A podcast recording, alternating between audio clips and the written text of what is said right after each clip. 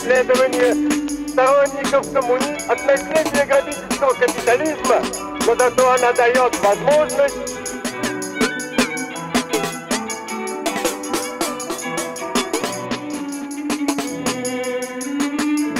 Почему советская власть, каковы бы ни были преследования сторонников коммуни... от наследия грабительского капитализма, но зато она дает возможность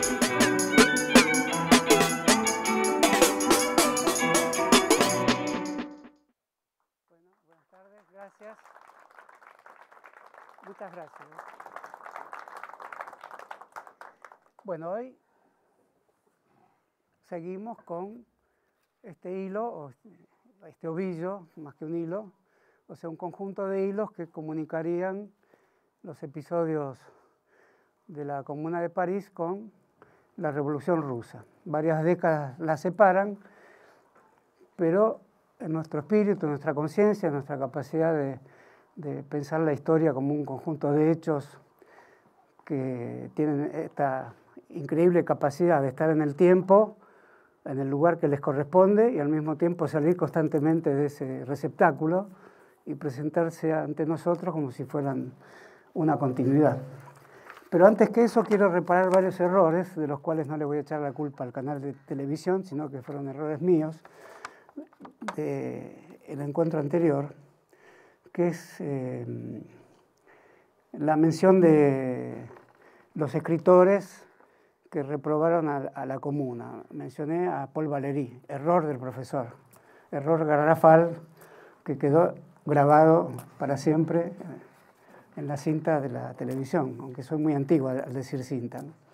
Es, eh, es, que era el amigo de Valéry, pero Valéry es, era mucho más joven. Eh, después cometió otro error al decir que eh, Eugene Sue, Eugenio Sue, fue también un adversario fuerte de la comuna y le atribuí la escritura a un libro de Víctor Hugo, que fue simpatizante de la comuna. Los Miserables lo escribió Víctor Hugo, yo se lo atribuí a Eugenio Sue, que escribió el famosísimo folletín Los Misterios de París. Eh, esos son errores que pueden costarle el cargo a un profesor. Por suerte la televisión no castiga del mismo modo. Creo que cometí algún otro error que si me acuerdo... Eh, Sí, otro es muy importante, Blanqui. Blanqui, cuyo libro alguna persona inquieta me pidió que lo muestre y había olvidado de mostrarlo. Esta clase tiene la particularidad de que va a ser parecida a una demostración de perfume, digamos, de, o de Fernet, pero son libros. Este es el libro Blanqui en la edición castellana, La eternidad por los astros, con un gran prólogo de Jacques Rancière, que es un estudioso fervoroso de esta escritura de carácter socialista esotérico, por llamarla rápidamente así. El error que cometí es que Blanqui murió 10 años después de la Comuna, en 1881, y sigue siendo el famoso preso que, como les dije, fue el preso del siglo XIX. El que muere en 1871 es un personaje simpatizante con la Comuna, Pierre Leroux, y muere justamente en los tres meses de la Comuna. Ahí la comuna detiene las acciones bélicas y eh, envía sus representantes a un personaje que lo considera un antecedente fuerte de las, de las corrientes ideológicas que confluyeron en la comuna.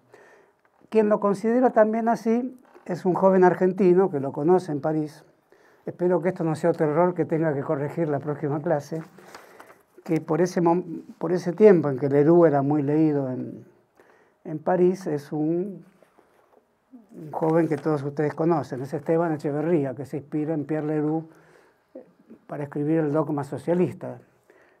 Si pudiéramos intercambiar los títulos, Pierre Leroux es el autor de un dogma socialista y Echeverría casi toma ese título, pone ese título casi resumiendo la, la obra de Pierre Leroux.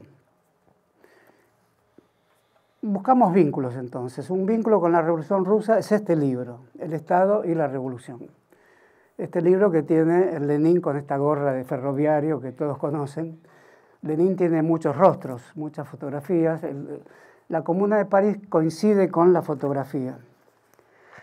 he olvidado el, libro donde traía fotografías porque un famoso trabajo de Walter Benjamin sigue las modalidades de los cambios tecnológicos en relación al modo en que van procediendo las grandes ideologías.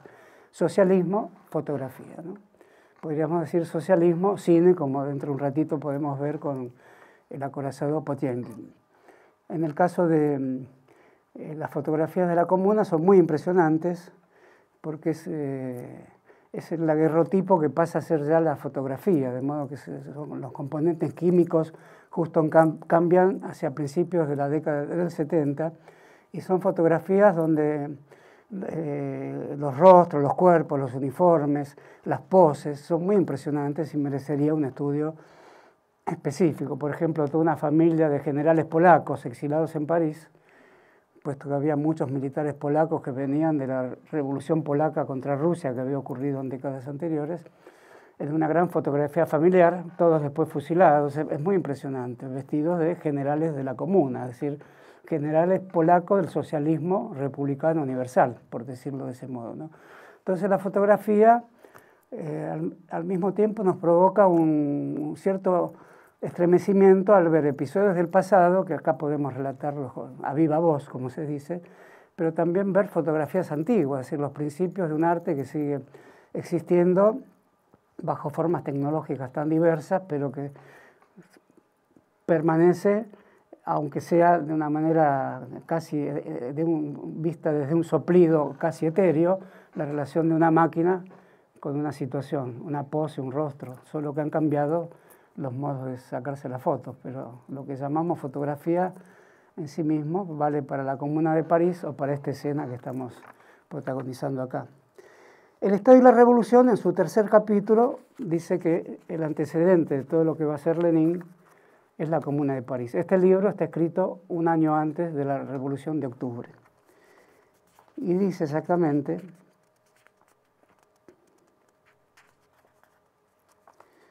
que la situación del Estado, la teoría del Estado y todo lo relativo al Estado ya está explicado por Marx en su trabajo sobre la Comuna de París. Este es un libro contra Kautsky, contra Bakunin, o sea, los que ya sea por pensar que el Estado siempre es permanente en relación al socialismo, ya sea por pensar como Bakunin que no se precisa del Estado, ni Dios, ni amo, ni Estado, en la teoría de Bakunin, que también es un fuerte protagonista de la comuna, solo que en León.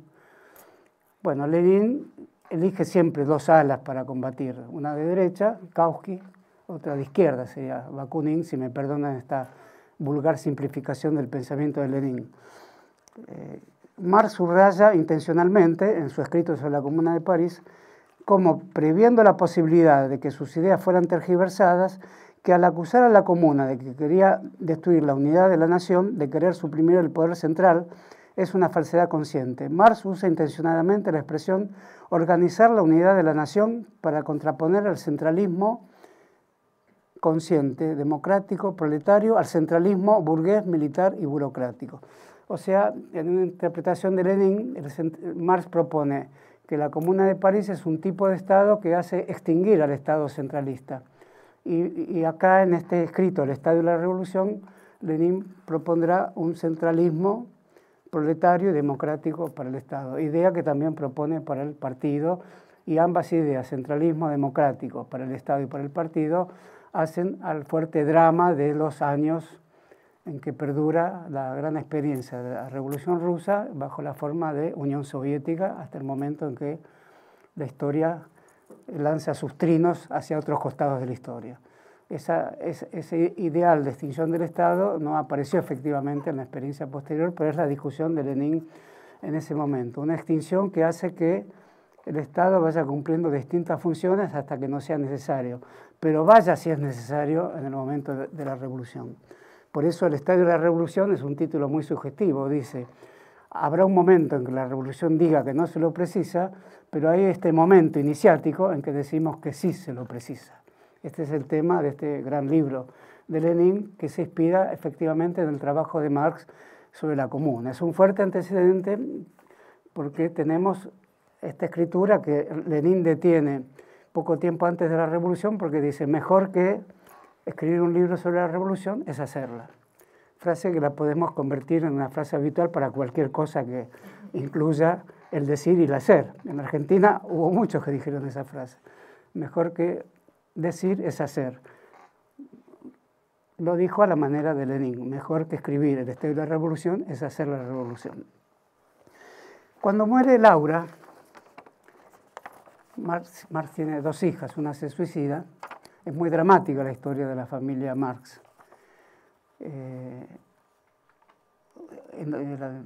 no me acuerdo cómo se llamaba la primera hija, este no es un error, sino un olvido corregido en la próxima reunión.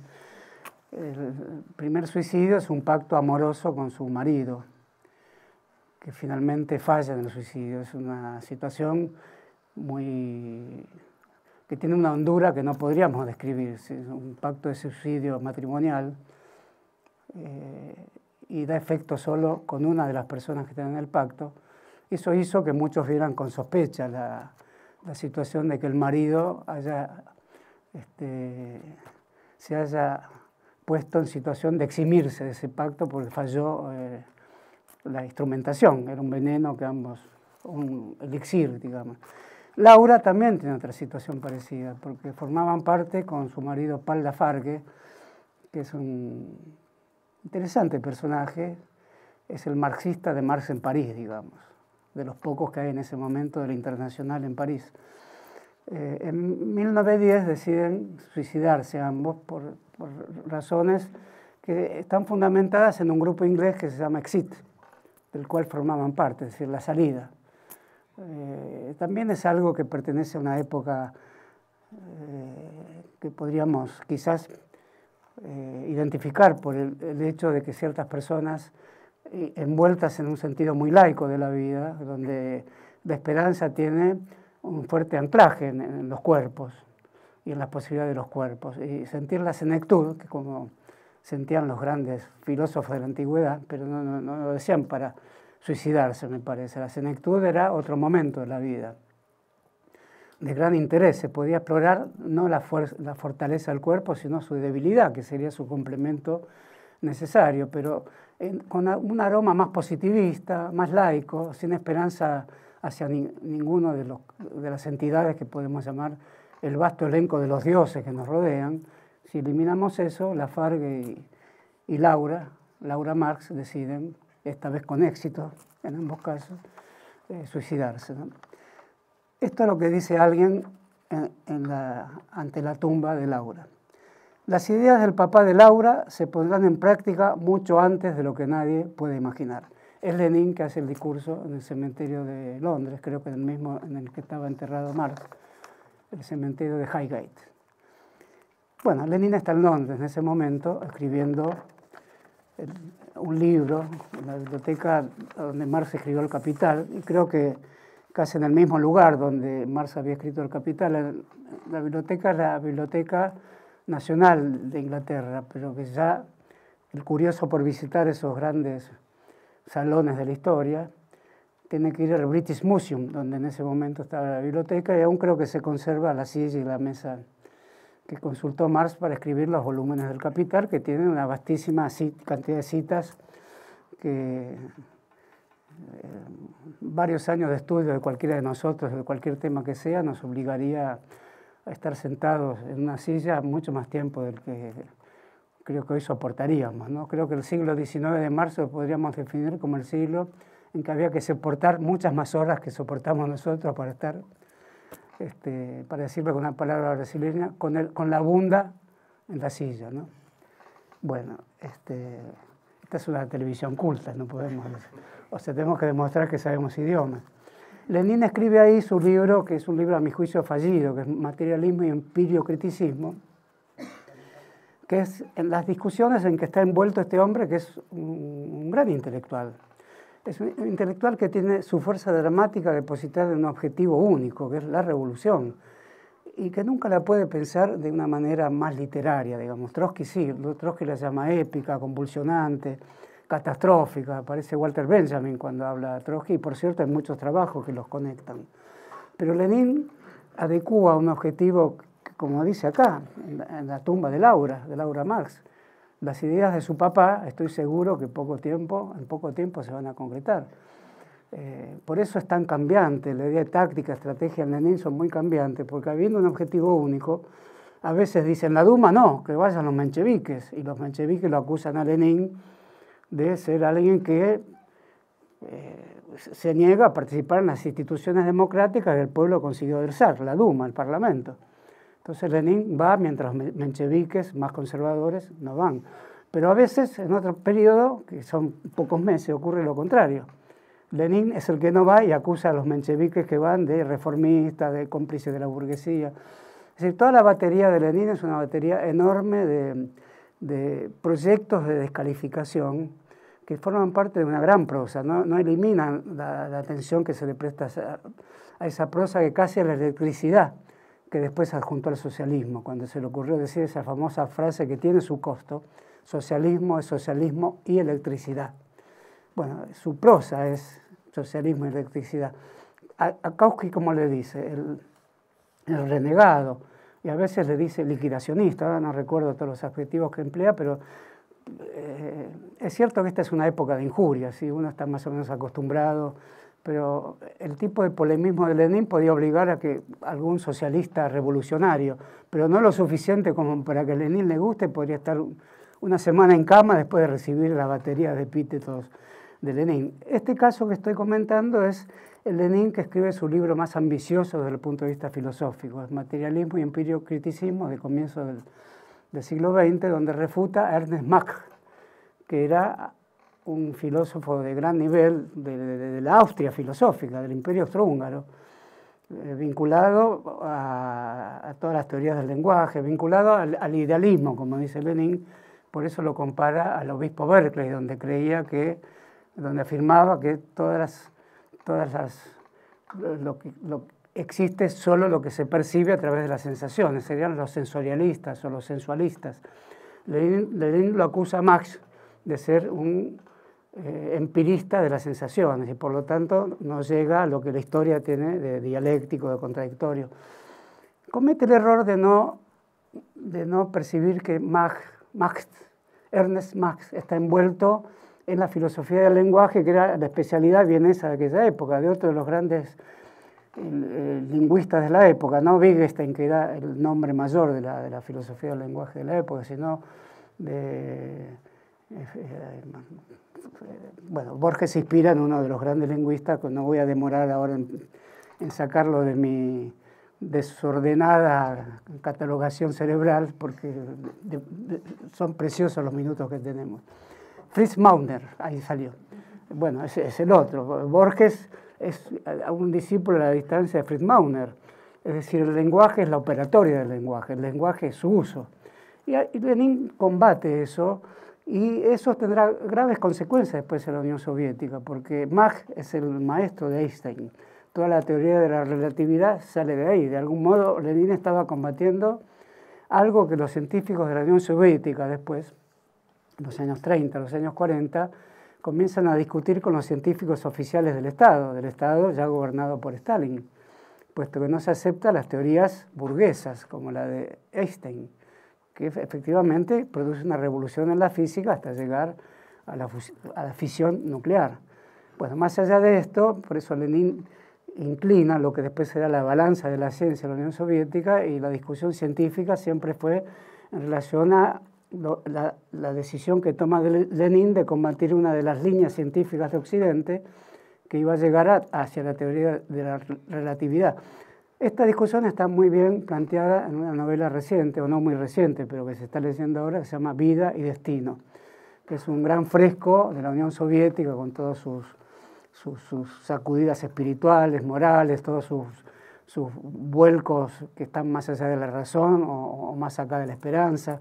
Es una gran novela eh, a la manera de Tolstoy eh, e incluye esta discusión de los científicos soviéticos en relación a la ciencia occidental y lo que se permitía como leyes de la naturaleza ser estudiadas por el materialismo dialéctico, que se llamaba a, a los efectos oficiales de Diamat. Pero faltaba mucho tiempo para que llegara a eso, pero este libro de Lenin, Materialismo y Empirio Criticismo, es decir, contra la crítica que se basa en la empiria, en lo empírico, de algún modo tiene sus consecuencias. Pero Lenin, que es un gran escritor, escribió muchas más cosas que a lo largo de la exposición vamos a tratar de considerar. En principio, eh, iniciamos la, la, visión sumaria, desde luego, pero no por, declarar que necesariamente va a ser sumaria, dejaremos de tocar los puntos más vibrantes. Tomamos la relación revolución y guerra, aunque el, ciclo está anunciado como las letras y las armas, y la próxima vez vamos a atender mejor la relación entre las letras y las armas, que es un famoso capítulo 35 del Quijote, donde los dos personajes dialogan si la definición final de algo, de cualquier valor que sea en el mundo, se hace a través del imperio de las armas, que tiene la última palabra, o la última palabra la tiene la literatura, la escritura, finalmente el espíritu y la conciencia. ¿no? Bueno, Lenin, eh, por esos mismos años en que escribe Materialismo y Criticismo, que como digo lo escribe en Londres, a pocos metros, según cuenta él en algún lugar, ahora no recuerdo, a pocos metros donde Marx escribió El Capital, en el mismo lugar, o sea, no, no podía ser inocente, hay un deseo de continuidad, como hay un deseo de mirarse en un espejo aún más lejano que es la Revolución Francesa. Muchas veces sale de la pluma de Lenin la idea de jacobinismo y muchas veces sale la idea de girondinos cuando se refiere a los mencheviques. Y podríamos decir nosotros, a lo largo de la historia argentina, aunque salió la palabra jacobino, Saavedra lo acusó a Moreno de jacobino, pero no es una palabra que eh, cruzara como una saeta que moviera y conmocionara las vidas políticas en la Argentina. No obstante, en 1945, un escritor argentino importante, Arturo Jaureche, conversa con Perón sobre la idea de que un gran movimiento social en Argentina cubra todas las áreas de la sociedad y que tome el ejemplo de la Revolución Francesa, que había una unicidad revolucionaria y tenía dos grandes alas, los moderados y los enérgicos, los enragés, que serían los más furiosos, los jacobinos y los girondinos.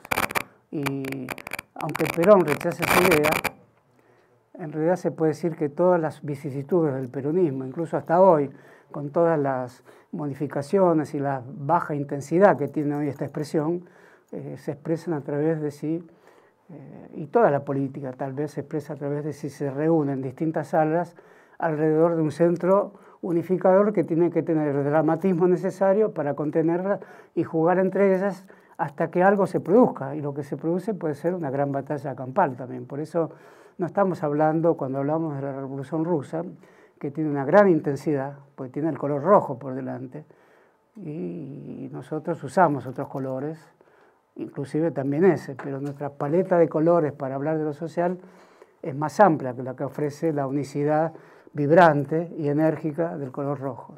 Como dije, la primera vez que se hace una bandera con ese color es en la Municipalidad de París en 1871, el Hotel de Ville, bandera roja. Bueno, Lenin es alguien, como dije, interesado en evocar al jacobinismo y ponerle a los mencheviques que surgen de su mismo partido. El partido se, se funda al principio de la década del, siglo XX, la primera década, 1902, Partido Socialdemócrata Ruso, con sus alas mencheviques y bolcheviques, que quieren decir mayoría y minoría. Parece mentira que una expresión de ese tipo quiera decir apenas lo que quiere decir algo que se reúne como en la Asamblea de París, la montaña, los que estaban arriba de todos, que eran los más jacobinos, digamos, los que se sentaban más abajo eran los más moderados. Un espacio un teatro, según cómo uno se siente, cómo uno se sitúe, una espacialidad, digamos, tiene eh, eh, la responsabilidad de ser un soporte histórico también. Y, no es verdad que las ideologías surjan de la nada. Pueden surgir de la nada, pero pueden surgir de la forma material más eh, rasa del espacio. Pero cuando hay tribunas como acá, cuando hay personas que se sientan arriba, abajo, eh, cuando se produce una rutina en eso. La rutina no quiere ser rutina. Entonces, como a la política siempre le faltan palabras, estas quedan como denominación de una identidad que será famosa, bolchevique. Es la mayoría, incluso a propósito de la discusión sobre el diario, la, relación diario-partido. En la novela Los Siete Locos de Roberto Arra aparece una gran escena. La novela se escribe en 1929 y los locos son los conspiradores que quieren, como Lenin, tomar el poder. Incluso los personajes, entre ellos, uno le dice a otro, ¿usted sabe a quién se parece? A Lenin. Y la respuesta en el segundo volumen de uno al otro es, ¿usted sabe a quién se parece? A Mussolini. Son las dos alas de la revolución de nuestro tiempo. ¿no? Una se responde a otra de un modo que aún debemos estudiar, porque esa es, la escritura del siglo XX. Eh, en una de las reuniones de los conspiradores uno dice, seremos como los bolcheviques.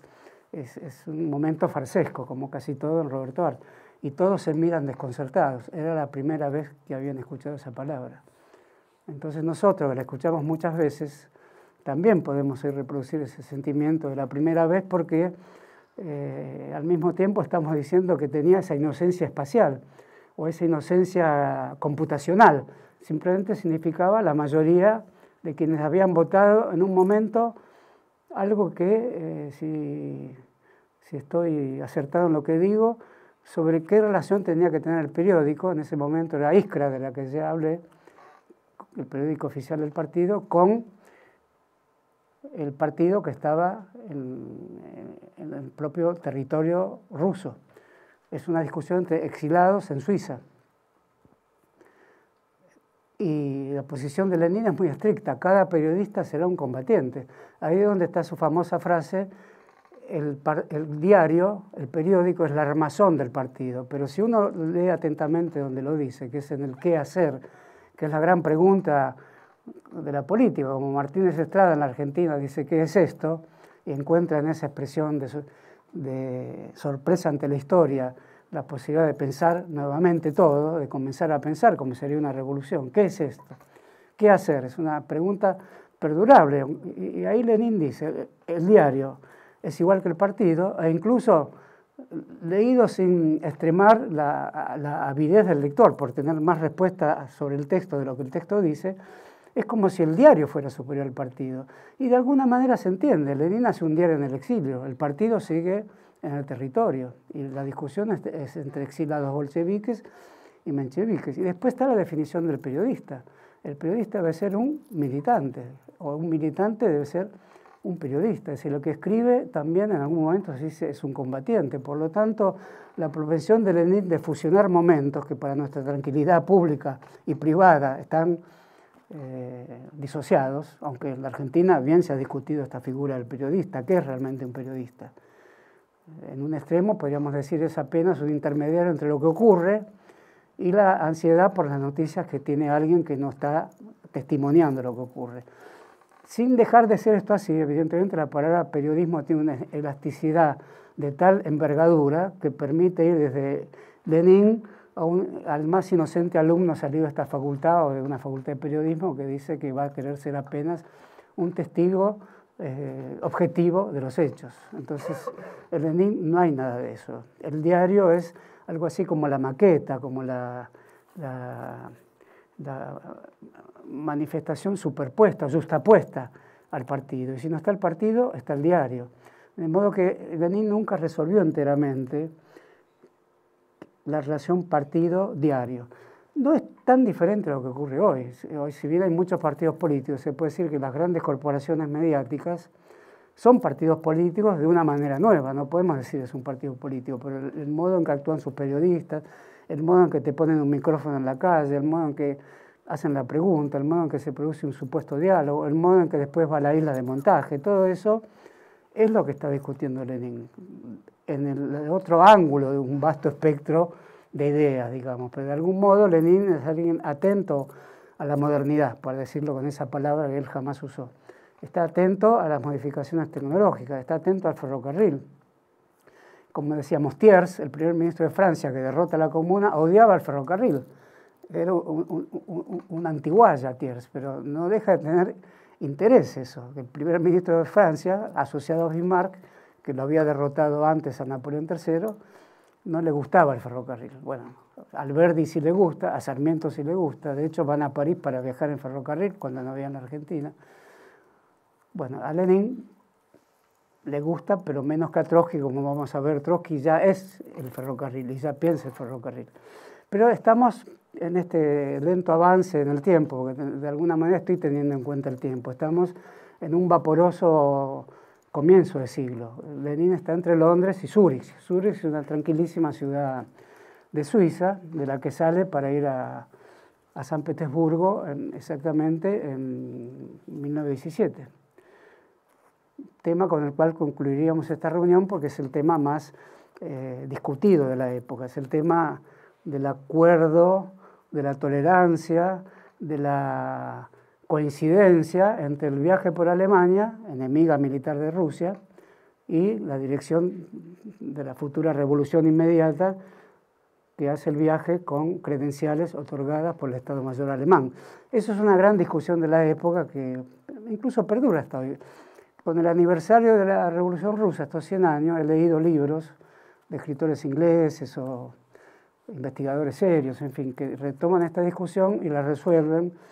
Vamos a ver cómo la resuelve Trotsky, que creo que es la manera de resolverla, que la resuelven de una manera eh, poco elegante, digamos. Lenin sería lo que en la época dijeron también los mencheviques, muchos mencheviques, sería un voluntario o un voluntario aliado del ejército alemán que está en guerra con Rusia. Bueno, eso lo vamos a tocar un poquito después porque no puedo evitar la tentación argentina de adelantarme un poco en el tiempo. Eh, cuando estalla la guerra, Lenin está leyendo dos libros que son cruciales en su formación intelectual. Desde luego, uno es Marx, eso no es necesario recargarlo más porque basta eh, poner este discurso, eh, esta oración fúnebre de Lenin ante la hija de Marx, muerta o suicidada, para indicar de qué modo respeta Lenin a Marx. Respeta, no hay grandes constancias que haya leído, como Fidel Castro dijo, no, no he leído El Capital. El Capital intimida, eh, obliga un poco a los alumnos, a los revolucionarios, al Che Guevara, a François Mitterrand, a quien quiera que sea, si lo leyó o no lo leyó. Y lo cierto es que los capítulos donde se estudia la composición orgánica del capital, este, a, cualquier, profesor de economía hoy le cuestan. Y lo cierto es que los grandes capítulos de la historia social de Inglaterra el fetichismo de la mercancía, con ese nombre ostentoso, casi pavoroso y vinculado a la crítica de las religiones, hoy es algo que es formidable ancladero del cual salen muchas teorías sobre el marxismo reformuladas y perdura hasta hoy. Por eso Lenin no toca ese tema. Después vamos a ver qué lee posteriormente. Pero en ese momento está leyendo a Clausewitz y está leyendo a Hegel. ¿Es un pasatiempo filosófico? No, Lenin no tiene ningún pasatiempo. Es, Lenin es una figura de carácter, eh, diríamos, aunque muchos cuentan sus chances, ¿quién no hace un chiste en su vida, aunque sea un amargado? E, evidentemente, el chiste está al alcance de la mano de cualquiera y las memorias de la relación de Lenin con Bela el mismo Trotsky en las conversaciones en Smolny, en la escuela de las princesitas que estaban en las afueras de San Petersburgo, donde se dirige toda la revolución. Es interesante que se dirija toda la revolución desde una escuela. Me anticipa acá otra vez algo de, del Lenin lector. Smolny crecía alquitrán, porque ahí estaban los grandes depósitos de alquitrán, las grandes barracas de alquitrán. Después la Iglesia Ortodoxa construye una gran basílica barroca, que aún existe, es un lugar muy turístico en Rusia hoy, donde se educaban las princesas, donde iban a rezar las princesas vinculadas a la Iglesia Ortodoxa, que es la que sostiene el zarismo. Y en el mismo lugar, muy cerca, por eso también se llama Smolny, está el Instituto Educativo de las Niñas de la, Nobleza durante los Romanov. Alejandro VI, Nicolás II, que es el zar que protagoniza los últimos momentos de la dinastía es el Instituto Smolny, que es como el Instituto Bernasconi de Buenos Aires, muy parecido, aunque más majestuoso. Ahí es donde se produce la concentración de bolcheviques, mencheviques, y, ahí es donde las asambleas de soldados, campesinos, este, obreros, marineros, militantes profesionales, etc., se produce la, la evidencia de la mayoría bolchevique. Y de ahí se dirigen en tres días apenas las acciones sobre San Petersburgo. Tomar el correo, tomar los medios de comunicación. El correo era fundamental, como tomar hoy las televisoras. Y, después tomar el Palacio de Invierno, que cayó casi solo. bastaron cuatro o cinco disparos de un acorazado. Después vamos a contar esa historia porque hay dos grandes acorazados en esta historia, espero que lo veamos hoy. El Potienkin, que es 1905, y la Aurora, que es 1917.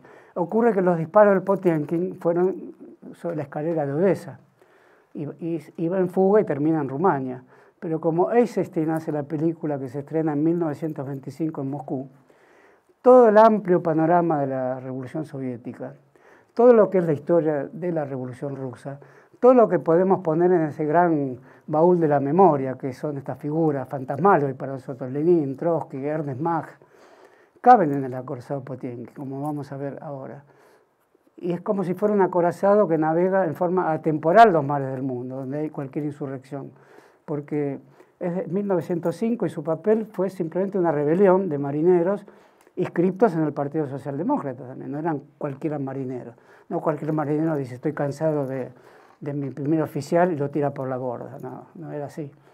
Pero tampoco tenían posibilidades de, de, ir más allá que hacer unos disparos y retirarse hacia Rumania y después son fusilados por el zar.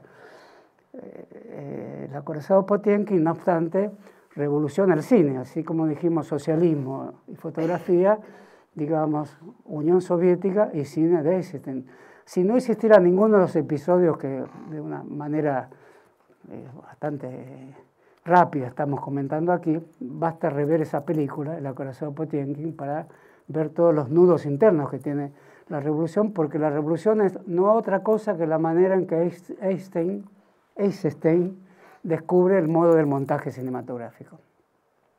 Por eso hoy decimos acorazado Potienkin estamos diciendo todas las vastas acciones que pertenecen a esa, vamos a decirle provisoriamente, a esa gran metáfora de la convulsión en la historia. ¿no? porque el acorazado es una gran maquinaria. Si vieron la película habrán visto qué detalle tiene ese para ver cómo funciona un relojito, cómo, se, cómo los cañones, son todos mecanismos. Y los cuerpos actúan como mecanos también, como mecanismos.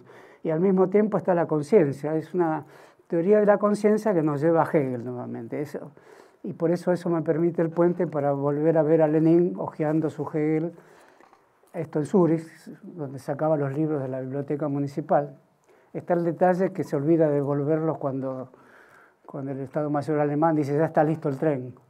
Eso lo cuenta su esposa. Casi no tienen tiempo de devolver los libros de la Biblioteca Nacional. Si iba a ser una revolución de tanta importancia, no podía ser un deudor de la Biblioteca Provincial de Zurich. ¿no? Eh, tomamos muy en serio devolver. Nosotros ya no hacemos eso, tomar en serio devolver los libros de una biblioteca. Nos prestan un libro y lo devolvemos, pero Lenin casi demora la salida del tren de la estación sur, que iba, tenía servida a Rusia, y se toma el trabajo de devolver los dos últimos libros a la señorita bibliotecaria de Zurich, que debía ser tremenda. Esa lectura es juzgada por un gran pensamiento siempre polémico del siglo XX, Carl Smith como el acontecimiento que cambia el mundo. Si John Reed dijo que hubo 10 días que cambiaron el mundo, que fueron los 10 días desde donde en el Instituto Smolny se hicieron las operaciones de la toma de San Petersburgo. Acá eh, eh, esos 10 días son una lectura, según Carl Smith. La lectura de Lenin en la biblioteca de Zurich o en su casa, de los libros que presta la biblioteca, de Hegel, y de Clausewitz.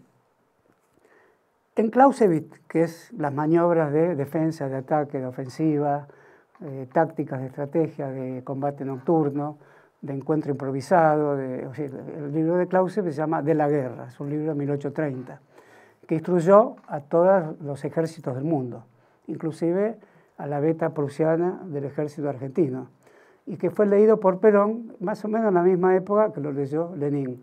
Hay una diferencia. Era Perón lo lee porque es la bibliografía obligatoria.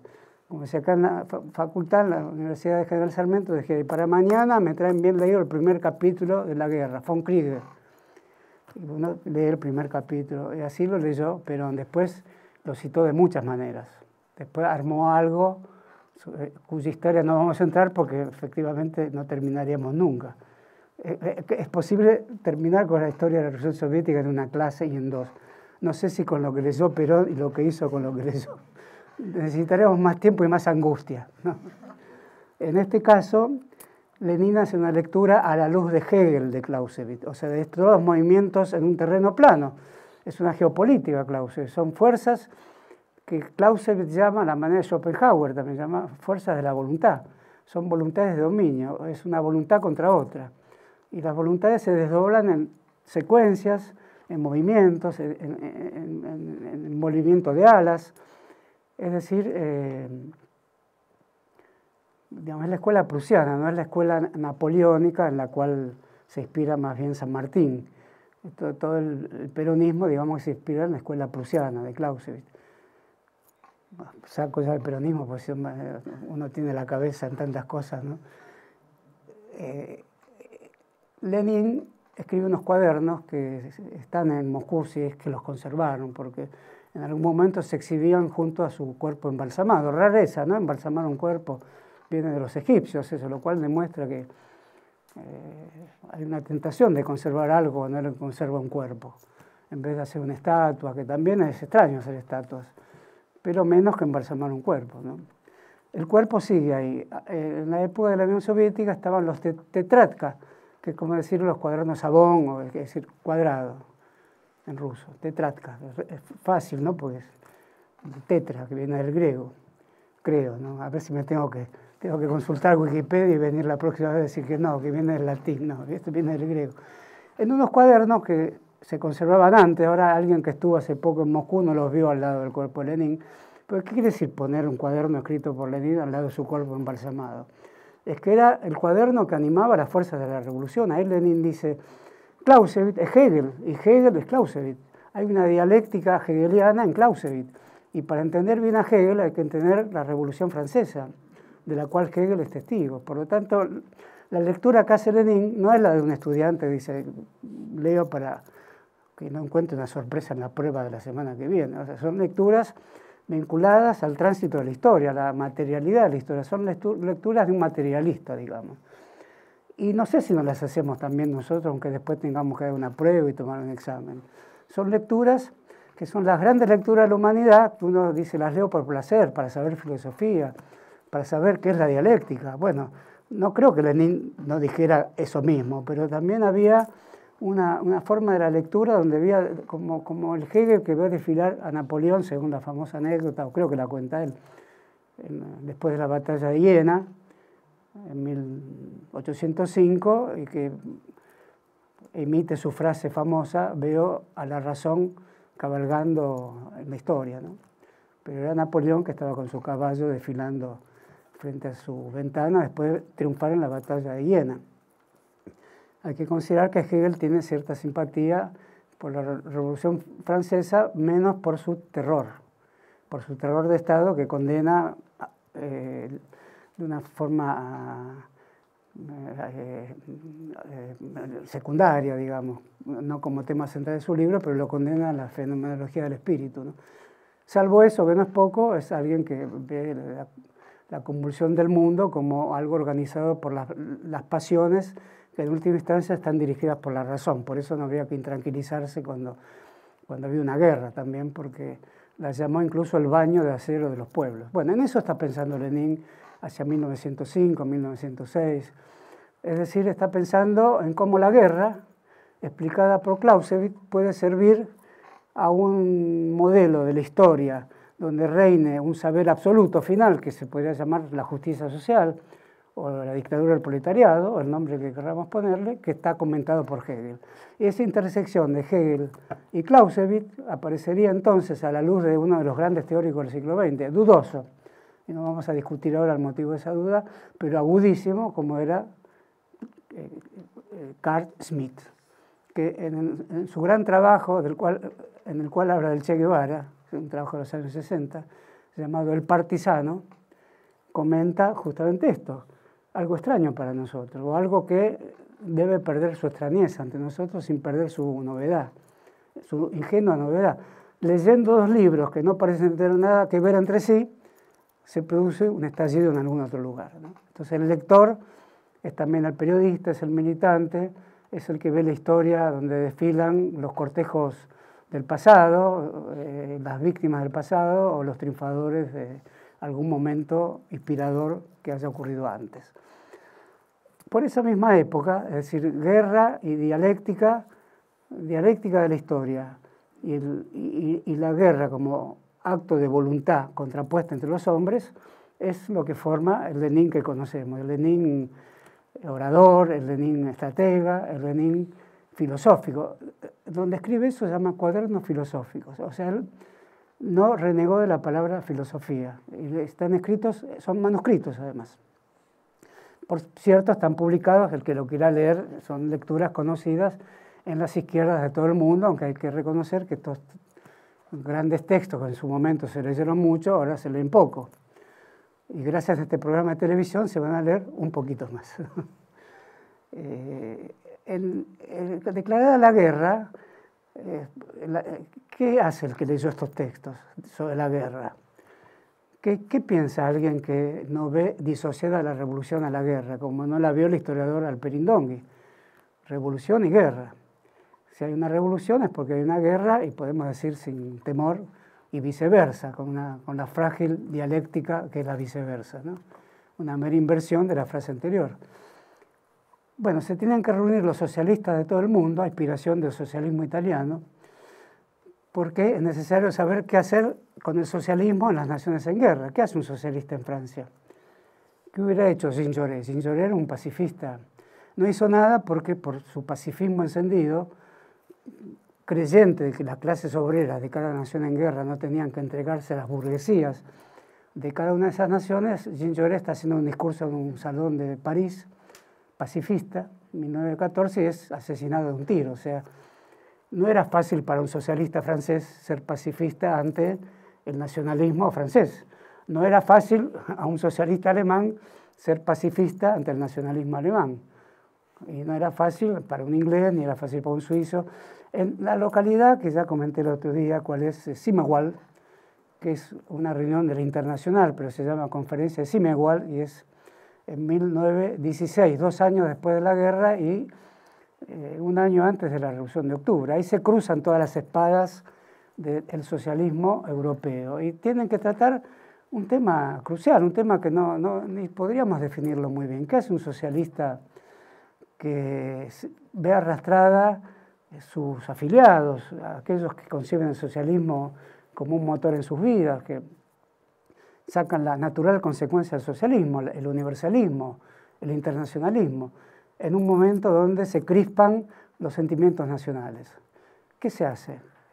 En la Argentina se debatió mucho tiempo, se llamó izquierda nacional a este debate. Esa noción, que no existía en ese momento y no, tendría por qué existir, obliga a los socialistas de todos los países a reunirse en un hotelito perdido que hoy me enteré que no existe más, o creo que el otro día lo dije, ya, me enteré el otro día, porque pregunté, eh, un, hotel muy en las afueras de Simegual, que ya de por sí es una ciudad muy pequeña de Suiza, un lugar neutral, digamos. Y se reúnen Lenin, Trotsky. Trotsky en ese momento es alguien que simpatiza más con los mencheviques. Eh, eso siempre el leninismo le cargó a Trotsky silenciosamente, ese primer compromiso con los mencheviques. Se reúnen, bueno, Rosa Luxemburgo estaba a disposición de ir, tomada presa en ese momento en Alemania y poco tiempo después sería asesinada. No recuerdo los nombres, pero imaginen que son todos los secretarios generales de todo el socialismo holandés, este, inglés, etc. Las naciones que están en guerra, por eso es, de algún modo el intento de salvar el internacionalismo en medio de una guerra cuyos aliados eh, son eh, eh, el Imperio Austrohúngaro y Alemania contra Rusia, aliada a Francia e Inglaterra. Entonces, eh, los países, los socialistas de todos esos países eh, pasan por alto el modo en que se dio la, conflagración entre, eh, entre grandes imperios. Alemania en ese momento es un imperio de los Hohenzollern y el rey de Prusia el rey de, de un vasto imperio, o sea, que proviene de haberle ganado la guerra a Bonaparte III, o sea, proviene de la anterior clase, vamos a decirlo así. Este, lo encontramos a, Guillermo de Prusia dirigiendo las sanciones de la dinastía Hohenzollern, que cae después de la guerra. También caen los Habsburgo, que son el imperio austrohúngaro, donde se produce la mayor revolución cultural del siglo.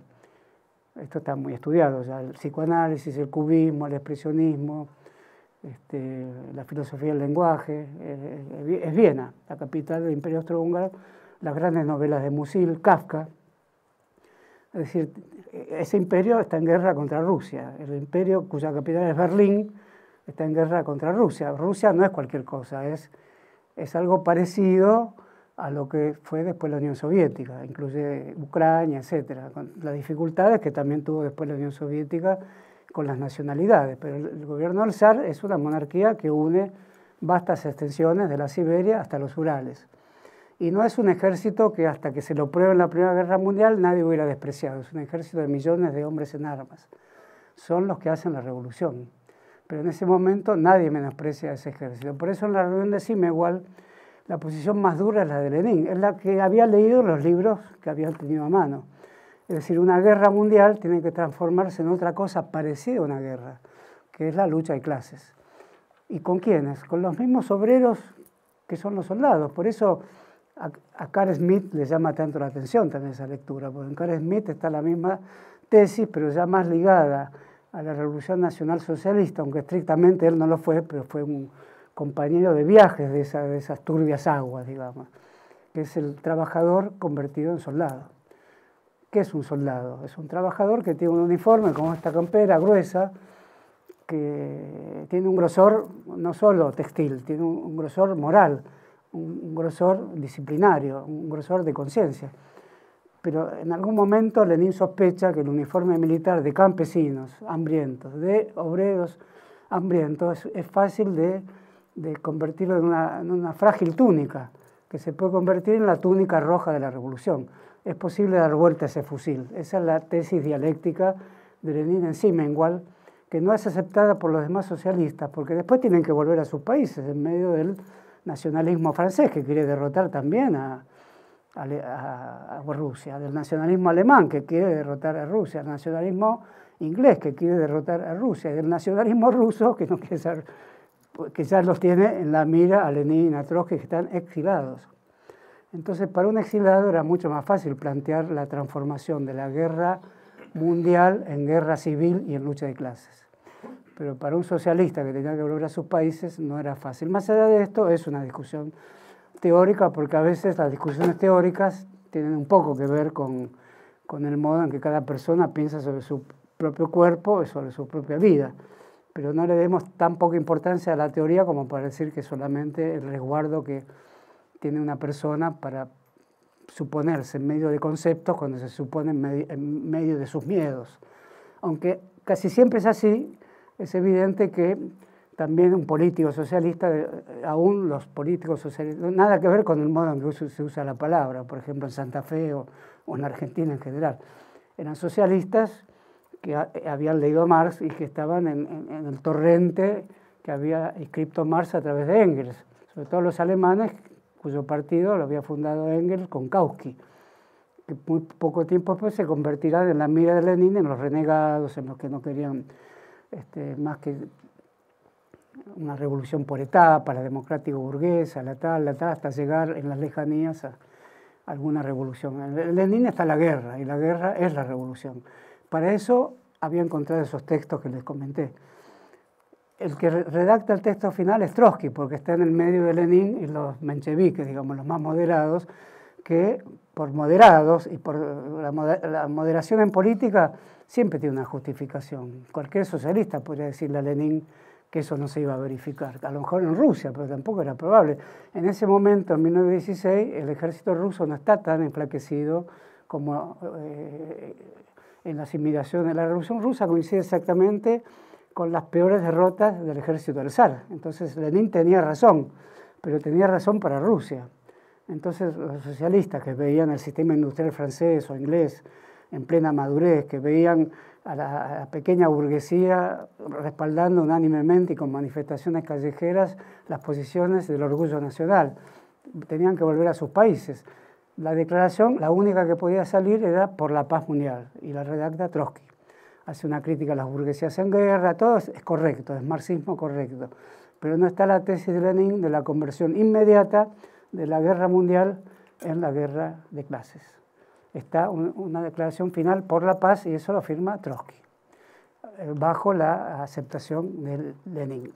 Esta relación entre estos dos hombres, el libro que se me cayó lo traje también a fuer de, de perfumería bibliográfica para mostrar, le había mencionado la vez anterior, vez anterior que llamaré Encuentro, los recuerdos de Luis Michel de la Comuna. Es, la primera gran feminista de la historia moderna, digamos. No es la primera, pero es la primera que toma el anarquismo como motivo, ¿no?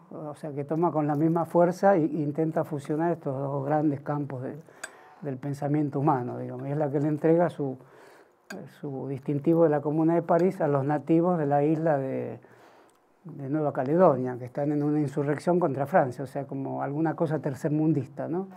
Mientras los demás comuneros son la civilización europea, no quieren saber nada con indios. Bueno, ese es otro tema profundo que tratamos así a la ligera. ¿Qué es una clase universitaria? Ojalá que no sea temas profundos tratados de una manera ligera, si no nos tenemos que jubilar todos. Este, eh, esto lo dije para prevenirme. ¿no? Entonces, estos dos hombres están eh, eh, unidos por una relación que no sabría explicar bien. ¿Cuál es la relación entre dos jefes? Dos jefes del mismo tamaño, el mismo porte, la misma condición espiritual, la misma ansiedad. Diferencias, una evidente. Trotsky es un escritor, se preparó para crítico literario. Y, y, la próxima vez vamos a ver sus escritos literarios. Son formidables formidables. O sea, es un escritor que si no hubiera sido jefe de un ejército, hoy se hablaría de un escritor ruso llamado León Davidovich Bernstein, alias Trotsky, que había escrito casi toda la crítica disponible de la gran literatura rusa enemiga de la revolución. Es alguien que se mete con Dostoyevsky, se mete con todos los escritores de la madre Rusia, de la Rusia popular religiosa, pre-revolucionaria, que resiste la revolución que dio grandiosos escritores, entre otros Dostoyevsky. Él se mete con todo eso y, leyendo a Trotsky, que lee a estos escritores, percibimos algo novedoso, que no se percibe en Lenin. Lenin es el gran escritor de su obsesión, que es hacer la revolución y la táctica y la estrategia, que cambia siempre. Todo el poder a los soviets, lo dice recién cuando es mayoría en los soviets de campesinos y obreros del Instituto Smolny cuando no eran mayoría, eran mayoría los, los mencheviques, jamás hubiera dicho todo el poder a los soviets. Espera hasta el final, cuando finalmente todas las, lo, que ocurre en el Instituto Smolny, muy bien relatado por John Reed, que sigue siendo, junto al de Trotsky, uno de los grandes libros sobre la revolución. Eh, recién ahí lanza la consigna famosa. La consigna tiene una temporalidad de dos o tres meses, todo el poder de los soviets. Antes nunca lo había dicho. Por eso nosotros, frente a un gran episodio del pasado que parece cancelado, y de hecho lo está, pero no está tan cancelado como para que nosotros con esta clase podamos abrir una pequeña compuerta, porque finalmente también lo vemos de una manera no cancelada cuando creemos que todo el poder a los soviets era una consigna de toda la revolución. No, es para los meses donde la táctica, es decir, ¿qué es entonces la estrategia? El saber absoluto, el momento en que en la doctrina de Hegel se llega a la síntesis de todas las determinaciones. Bueno, esa sería la reunión dialéctica, digamos así, de todos esos momentos tácticos, y uno de ellos que parece el absoluto, todo el poder a los soviets, no, es un momento así. Y soviet además quiere decir comuna, no es una palabra tan misteriosa como soviet, es comuna. Por eso, cuando querés que asume el poder en el 17, tres meses antes de la revolución, eh, también llama soviet al gobierno. Esto lo observa John Reed, es muy observador, dice, ojo, se llama soviet el gobierno provisorio y se llaman soviet los que quieren derrocar al gobierno provisorio. Si no sabemos esto, no entendemos bien la revolución rusa. El soviet es una reunión comunal y es el gran invento de la revolución rusa y al mismo tiempo es el invento de los demócratas progresistas, vamos a llamarlo así, que eran Kerensky. Por eso John Reed tiene una aguda observación. Si no hubiera habido revolución rusa, Kerensky, los mencheviques, Gorky, en fin, grandes escritores, hubieran sido los grandes promotores de las transformaciones sociales. Y no como hoy, viles derechistas. O sea, surgió algo que convirtió... Pues, Kerensky era eh, algo que imitaba el Partido Laborista inglés. Dentro de los mencheviques hay una beta del laborismo inglés. como está el mundo hoy, no diríamos que ahí está la derecha, pero John Reed observa, ocurrió algo de tal desmesura, se conmovió el mundo, ese es el título de su libro, John Reed era un comunista norteamericano. Se conmovió tanto que al aparecer esto, todos estos personajes, que pueden ser grandiosos personajes que hacían crecer la historia hacia un momento revolucionario, no, ahora son los alfeñiques contrarrevolucionarios. Eso es, es eh, magnífico que pueda ocurrir algo así. Quiere decir que hay una cierta provisoriedad. Todos estamos en una cierta provisoriedad en el juicio respecto de, de estos grandes acontecimientos. Estos dos hombres, como digo, se reúnen finalmente en el Instituto Smolny. Y eso lo cuenta Trotsky en Mi vida, que llama Intento Autobiográfico. Eh, todo lo que ocurre en ese instituto es magnífico, porque están todos fumando, es un lugar de varadas de humo. Una revolución no se hace sin humo, eso lo observa. Trotsky lo observa muchas veces. Zenin, eh, cuando muere Zenin, dice, es una pena que este hombre no haya comprendido la revolución. Las notas necrológicas de Trotsky sobre los grandes escritores y poetas rusos es formidable. Zenin se dejó ganar por las tabernas llenas de humo en vez de seguir el camino que hubiera podido seguir que era la revolución. Bueno, estamos hablando de unos grandes poetas de, principios del siglo XX en Rusia, ¿no? lugar de grandiosos poetas. E, este lugar lleno de humo es el Instituto Smolny, que Trotsky con un, grado de, de, punzamiento, los hechos de la historia, con un, acto de, como quien refina el último gramo de arena. Bueno, eso es lo que está descrito aquí. En otro momento lo vamos a ver con más atención porque son descripciones únicas, como la de eh, John Reed. Eh, incluso eh, Trotsky escribe después de John Reed, este libro lo escribe en Turquía, en la isla de Principo, la isla del príncipe. Pues el sultán, cuando Trotsky dice, ¿dónde me puedo exilar? No sé si se rascaba la cabeza así, pero estaba en una situación muy difícil.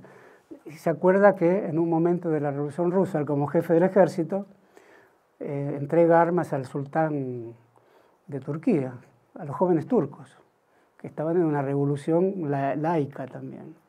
Entonces recuerda que ante esa ayuda él puede a su vez pedir asilo. De hecho se lo dan en una isla de pescadores, de ahí que la observación sobre la pesca que hace es muy impresionante. Dice, como yo, que fui jefe de un ejército, vivía al día a día las operaciones, llevaba entusiasmo en el frente por el solo hecho de ir con un tren, y ese tren en algunos casos tenía cuadros o pinturas que había preparado el gran director de teatro de la época, Meyerhold, porque eh, no está Stalin en ese momento rigiendo el arte, hay una gran vanguardia artística de la que después vamos a hablar. Como yo salgo a pescar con los pescadores de la isla Principo, que pescan igual hoy que hace mil años. Esa es la teoría de Trotsky. Lo arcaico y lo moderno, como yo estoy acá. Y estaba aquí, le faltaba decir, porque era, esa es su teoría, la conjunción de lo arcaico y lo moderno, lo milenario y lo que ocurre hoy en el día a día de la revolución. Esa es la, gran tesis de, Trotsky, que en Lenin está apenas insinuada. Después, la próxima vez, vamos a ver el gran escrito de Lenin que se llama A querencia renunciamos, cuando eh, ya eh, los mencheviques le dicen, los compañeros le dicen, pero vos te olvidás que tu hermano era populista, Narodniki, te olvidas de la aldea, de la comuna rusa. Entonces escribe a qué herencia renunciamos. Dice, no renuncio a esa herencia, solo que tienen que pasar por el capitalismo, como dicen los iluministas. A su vez, los iluministas tienen que respetar la lucha de los populistas, que no era anticapitalista, pero tenía una voluntad de lucha de la cual los iluministas tienen que aprender. Y utiliza a los iluministas europeístas para criticar a los populistas y a los populistas, donde, que era el partido de su hermano, que había sido ahorcado por el zar, a los populistas para criticar a los iluministas. Pura táctica, táctica dialéctica leninista. El leninismo será algo que toma del populismo la voluntad de lucha y el iluminismo la idea que el capitalismo tiene que desarrollarse para que una sociedad madure para la revolución. Bueno, pero en los pocos minutos que quedan, me doy cuenta que dejé de lado la formidable historia de la Revolución Rusa, Nada de esto será abandonado, pero nada de esto dejará de ser picoteado, como estamos haciendo acá. No quiero decir que la televisión me justifica, pero es una pena que no haya más tiempo, pero esta es una clase mediada por la televisión, o es la televisión mediada por una clase. Es una experiencia original que a, mí me gusta mucho y que espero que a ustedes también les guste mucho. En, en, mi vida de Trotsky hay una foto excepcional, que es una foto muy conocida, que ya mismo les voy a mostrar, que es Lenin bajando la estación de tren. Creo que la estación final en la que baja es la estación Finlandia. Se llama así porque había que atravesar Finlandia, que en ese momento tiene una relación de cierta autonomía con Rusia. Sale de Zurich, el Estado Mayor alemán permite el viaje, que veremos después cómo lo explica Trotsky, porque Trotsky lo explica de una manera muy original. Dice, ahí estaban las fuerzas de la historia. El mariscal Ludendorff, jefe del Estado Mayor alemán, tiraba de un lado y la revolución tiraba del otro. Estaba todo en el vagón presentado, que otros dicen que no estaba presentado, donde viaja Trotsky con su Estado Mayor, perdón, Lenin con su Estado Mayor. Y Trotsky lo sale a justificar a, a Lenin diciendo, no es que los alemanes no tuvieron que ver, lo dejaron pasar porque querían debilitar al ejército ruso con una revolución, pero habían puesto condiciones, firmar la paz por separado, etcétera, que después será un problema que vamos a analizar porque es un problema inmediato y fundamental que debe atravesar la revolución. ¿Qué pacto firma con Alemania? Habían dejado atravesar el tren los enemigos de Rusia. Entonces, la acusación a Lenin es clara. Mayakovsky, que era el gran poeta del momento, que a Lenin no le gustaba, sí a Trotsky, eh, ensaya formas de debate. Por ejemplo, en Petersburgo había mitines de Menshevik que decían el traidor Lenin, que aceptó subir al tren de los alemanes, enemigos de nuestra patria. Bueno, ahí está el problema nacional, el problema del socialismo. Corría un gran riesgo Lenin. Y Mayakovsky dice, señora, este, usted me acaba de robar mi camisa. Dice Mayakovsky, que es un poeta que alguna vez dijo, solo de una gran idea poética y de una camisa preciso yo. ¿no? Entonces dice, usted me acaba de robar mi camisa. Y la ciudad, ¿cómo? ¿No ve que usted tiene su camisa? Sí, dice, eso es tan verdad que, yo tengo mi camisa como la mentira que usted acaba de decir sobre Lenin. Es decir, eh, eh, el absurdo que acaba de protagonizar usted es tan absurdo como lo que dijo sobre Lenin. Ni usted me acabó de robar mi camisa, ni Lenin es agente de los alemanes. Eso es para aprender a discutir hoy con las personas que discutimos. Hay que aprender una esquina y decir, señor, ¿usted qué va a votar a Macri? Usted me robó mi camisa. ¿Cómo? Yo no le robé ninguna. No, pero es lo mismo que los de BAC, es lo mismo que la deuda por 100 años. Bueno, eso lo hizo Mayakovsky. ¿Por qué no podemos hacer nosotros algún tipo de, algún estilo discursivo? Señora, me robó la camisa.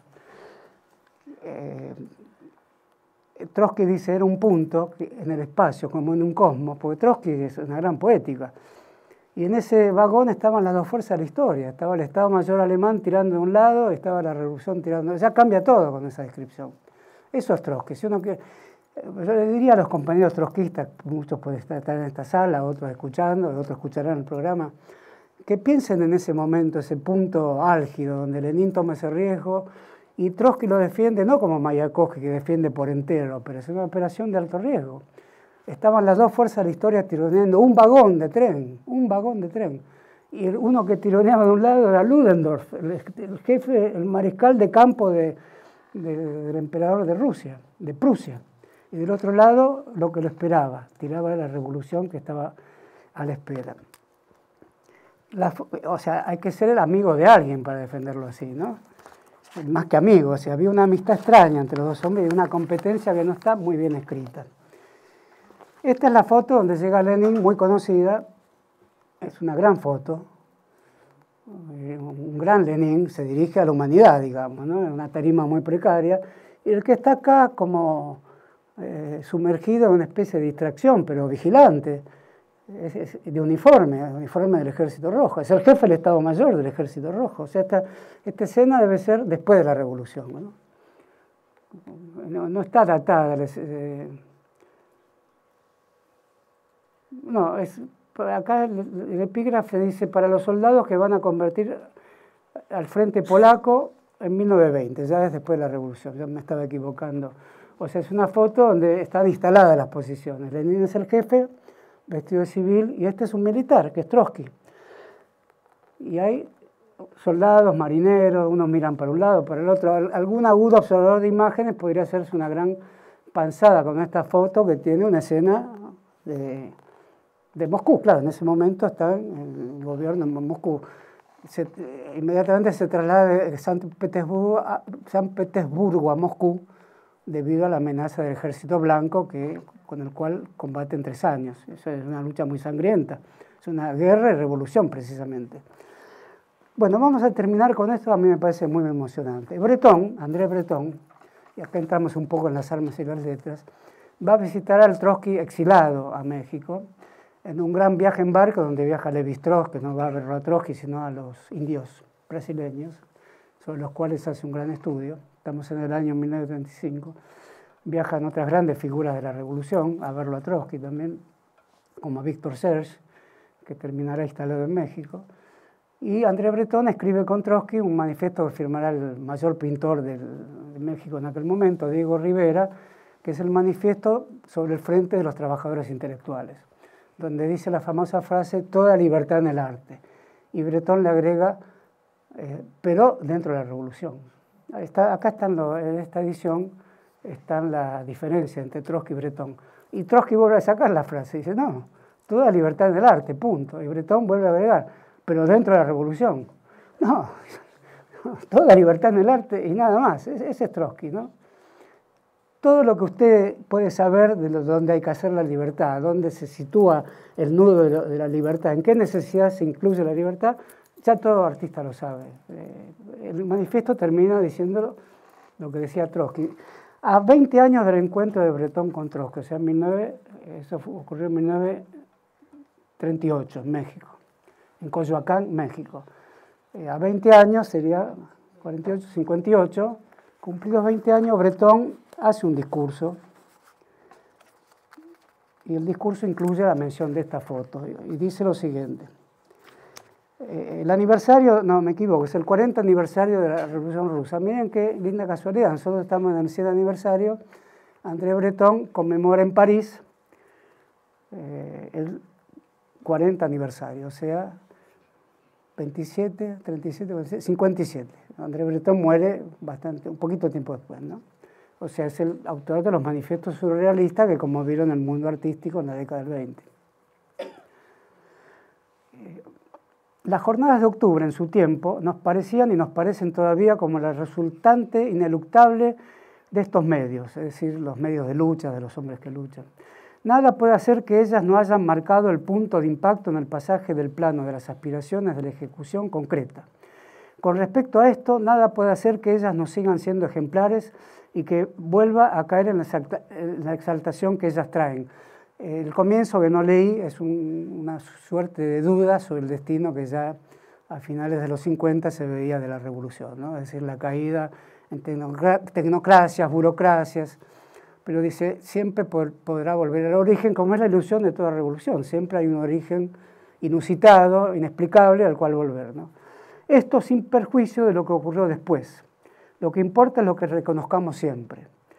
En lo más negro de la decepción, del escarnio y la amargura, como en el momento de los juicios de Moscú o del aplastamiento de la insurrección de Budapest, o sea, ya habían entrado los tanques de Moscú en Hungría,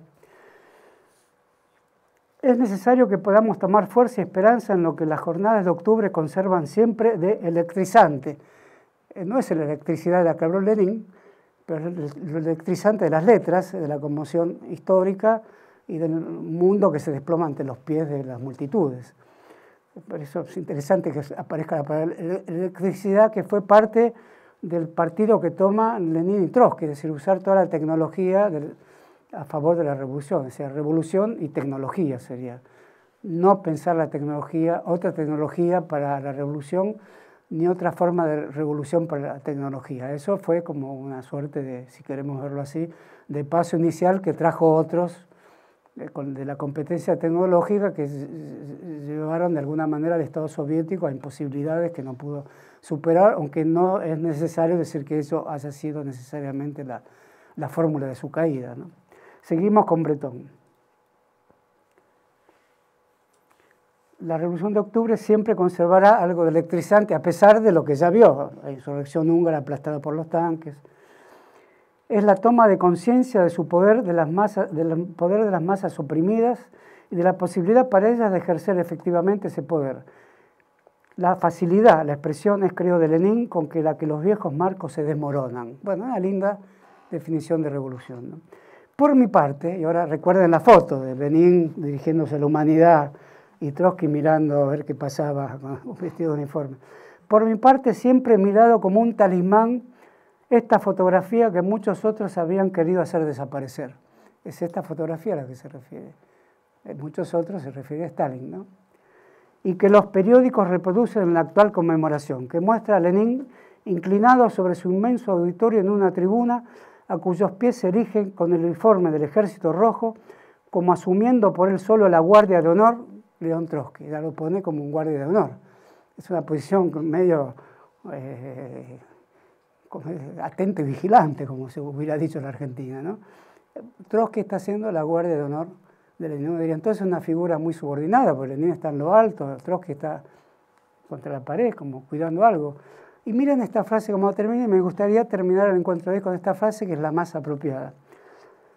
Y es esta misma mirada, la de León Trotsky, dice Breton, la que encuentro fija en mí en el transcurso de nuestros habituales encuentros de hace 20 años en México.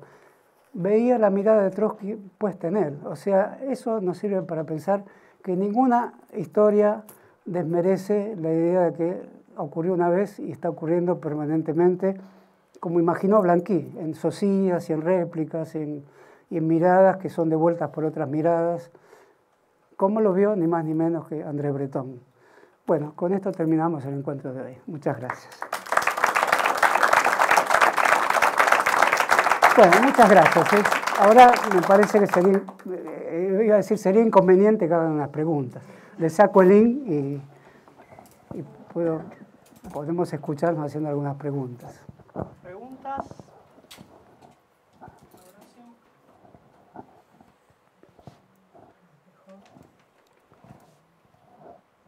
Sí, ahí un compañero de la Asamblea de Petrogrado ha levantado la... Gracias. eh, usted mencionó en alguna oportunidad los, a la Revolución Francesa y a los jacobinos. ¿Hay alguna influencia de Maximiliano Robespierre? No. Lenin? No, de Danton. Creo que, no me acuerdo qué trabajo de Lenin, está, de Danton seguro, porque lo cita Lenin. Eh, hay una frase de Danton que dice la audacia, la audacia, la audacia. Cuando alguien le pregunta, ¿qué hay que hacer? De la audaz, de la audaz, de la audaz. Audacia, audacia, audacia. Y Lenin pone esa frase en cabeza. ¿Pero había algo que tenía en contra de la idea de Robespierre? ¿En contra de, de su obra? Un orador como Robespierre. Bueno, eh, yo no conozco bien Robespierre, hay grandes estudios sobre Robespierre. Me, da la impresión que Lenin no se basa en la idea de, Robespierre, que es crear un Dios supremo, lo ve como un, pequeño burgués avanzado. Me da la impresión que toma a los jacobinos como una unidad. Me parece que le gusta más Danton, que es un hombre de acción y que pronuncia la frase sobre la audacia. Robespierre, a pesar de que se le da la eh, la dudosa autoría de la invención de la guillotina y demás, que en realidad inventó un tal guillotín, pero que la pensó como el lugar donde, una revolución hacía justicia. Lenin tiene algo parecido, por ejemplo, en un momento de un atentado, los populistas rusos son defendían el terrorismo eh, popular, digamos. Una beta y otra beta, la acción voluntaria al militante. El populismo se divide en esas dos fracciones y tiene una mayoría electoral muy importante eh, entre el campesinado. Como la, en Smolny, antes de tomar el poder, se decide llamar una asamblea constituyente, esa elección se hace después de tomar el poder por los bolcheviques, que nadie pensaba que lo iban a hacer, y ni siquiera tan fácil.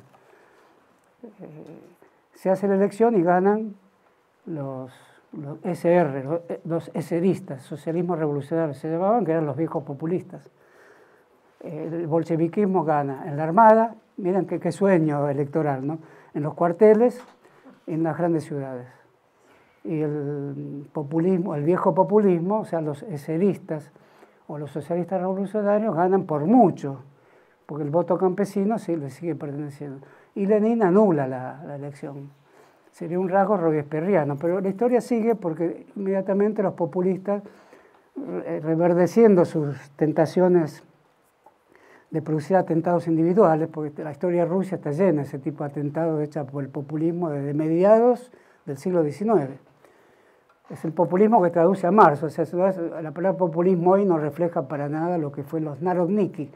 La palabra narod quiere decir pueblo y nación en ruso, por eso es más complejo. Al decir populismo se está diciendo pueblo y nación al mismo tiempo, no lo nacional popular con un guion que perturba, hay un guion, sino es una única palabra. Entonces hay dos o tres populistas que le hacen un atentado a Lenin. Hacer un atentado a Lenin en 1918, creo, era, no era algo simple. Y Lenin ordena fusilamiento. Y Rosa Luxemburgo este, le escribe a Trotsky o Lenin, no me acuerdo, diciendo que son seres humanos, que la revolución tiene que ser generosa.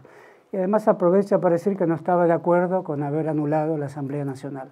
Ya hay una discusión sobre la democracia en Rosa Luxemburgo, que no estaba presente ni en Lenin ni en Trotsky.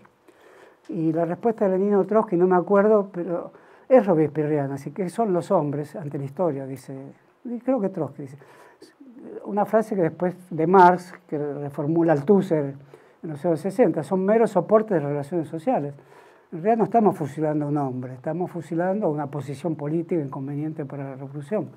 Bueno, es una frase muy tajante, robespierriana, si quieres ponerla en ese sentido, pero por eso ese lado un poco lo puede representar esa frase. No sé si Lenin había leído Robespierre, que tiene una obra grande, menos grande que la de Saint-Just, pero son obras, no eran personajes que no escribieran, eran, como decís vos, personajes de grandes discursos, ¿no? como Lenin. ¿no? El, eco de, los jacobinos está siempre Lenin, pero a Danton lo cita varias veces, como si le gustara este, Danton, que como se sabe fue muerto en la bañadera, hay un famoso cuadro de David, que lo muestra ensangrentado en la bañadera, como algo así como el fin de la revolución, ¿no? el fin de la revolución francesa. Bueno, muchas gracias. No lo levanté yo para no perturbar la escena, pero se ha enriquecido ahora.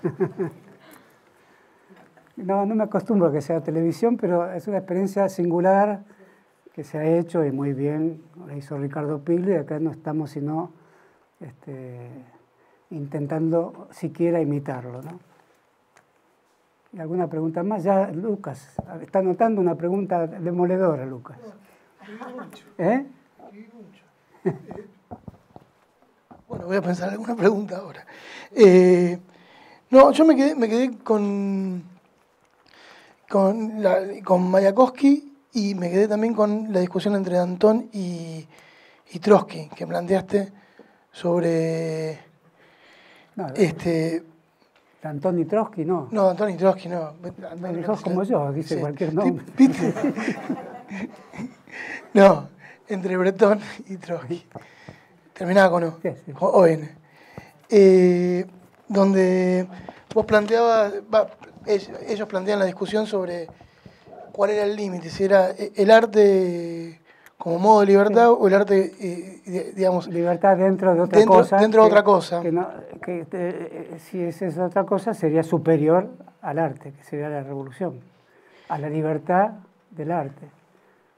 Eh, esa frase la dice Fidel Castro, la dice Perón también, dentro de la revolución todo, dentro de lo que somos nosotros todo, fuera nada. Ahora ese todo dentro de algo ya no es tan todo, habría que leer mejor a Gel para ver si se conserva como todo lo que ya está previamente definido dentro de un receptáculo anterior. ¿no? Por eso la discusión está en este libro muy interesante, porque ponen de un lado lo que había escrito Trotsky, las correcciones de Breton, y después al revés. Y termina aceptándose la frase de Trotsky, toda libertad en el arte. Y Breton dice, toda libertad en el arte siempre que sea dentro de la revolución. No era más avanzado Trotsky que el propio jefe del surrealismo. No se puede decir que Breton fuera alguien que no le gustara la innovación, si él era innovador por excelencia. Pero creía en una revolución. Y Trotsky, que la había hecho, no la quería escribir de ese modo, quería dejar a cada artista la verdadera libertad, que sentirse revolucionario en su creación artística. De ahí sale una beta del trotskismo hasta hoy, interesada en cuestiones artísticas, mucho más que el resto de las izquierdas. ¿no? Se puede decir también respecto de otro debate interesante entre Trotsky y Curcio Malaparte que en 1930 escribió un famoso libro que se leyó mucho y que ahora no se lee más, que es Técnica del Golpe de Estado, que es justo el año de la Revolución del 30 en Argentina también, que dice cómo tomó Trotsky el poder en San Petersburgo y Lenin. Pero se lo atribuye más a Trotsky la idea de primero el correo. En la escena de John Reed es fantástico, John Reed dice, y los tranvías seguían funcionando, había un restaurante funcionando, el teatro abrió la noche, o sea, John Reed, como Trotsky, ven la vida cotidiana, Trotsky lo llama cuadro de vida. lo interesante es que se hacía la, revolución que conmovió al mundo y John Reed notaba pequeños detalles, quienes fumaban, que, Lenin tenía el cuello medio sucio, este, la, la, camisa, y que los tranvías funcionaban, y que la gente hacía cola en las panaderías, que es un tema de la revolución. La cola, la, Trotsky escribe, de estas colas sale la revolución. Por eso la consigna de la revolución es paz, pan y trabajo. Y forja en Argentina, el grupo de Jaureche, pan, pan y trabajo para el pueblo. ¿no? Corrige muy pocas cosas, incluso la expresión inteligencia, que es de Trotsky y Lenin, la usa también Jaureche en un sentido bastante diverso. ¿no? Pero que quería decir que Trotsky cuando se ve reflejado por Curcio Malaparte, que era medio fascista, como simplemente una toma, un golpe de Estado, técnica de golpe de Estado, dice, no, nosotros hicimos una revolución que, con los cimientos vamos va a cambiar la historia de la humanidad. Escribe una refutación de ese libro que leyó muchísima gente en todo el mundo. Eh, eh, y en cambio este Curcio Malaparte, que lleva justo ese apellido, ¿no? este, pone, eh, como hace un plano de cómo se toma el correo, sobre todo el correo, que es como tomar hoy los canales de televisión, digamos, o, tomar este, las redes, no sé dónde, o tomar los cuarteles de los trolls. sería más o menos eso, ¿no? Entonces Trotsky le responde a Curcio Malaparte de que no debe confundir nunca una revolución social con un mero golpe de Estado. Bueno, esa es otra gran cuestión, ¿no? Porque lo cierto es que si uno ve lo que discutían en el Instituto Smolny, era milímetro a milímetro cómo avanzaban las tropas en las esquinas de la ciudad, cómo se hacía un nuevo diario, porque los mencheviques habían el gobierno provisorio de Kerensky, con algunos mencheviques, clausuró el diario bolchevique, hacen otros, que se llama Socialist y, Soldat, el soldado socialista, algo así. Este, todo, son todas decisiones rápidas. Y después la gente que entra, que lo describe bien John al, cuartel, al Palacio de Invierno. Mientras el Aurora dispara lentamente y se escucha en la ciudad y no dispara el Palacio de Invierno. Solamente una bala rosa la cornisa. Dispara por encima, como, como que ya estaba listo todo. ¿Qué, ¿Qué, podían hacer los políticos laboristas, digamos, frente a un acorazado, los bolcheviques decididos?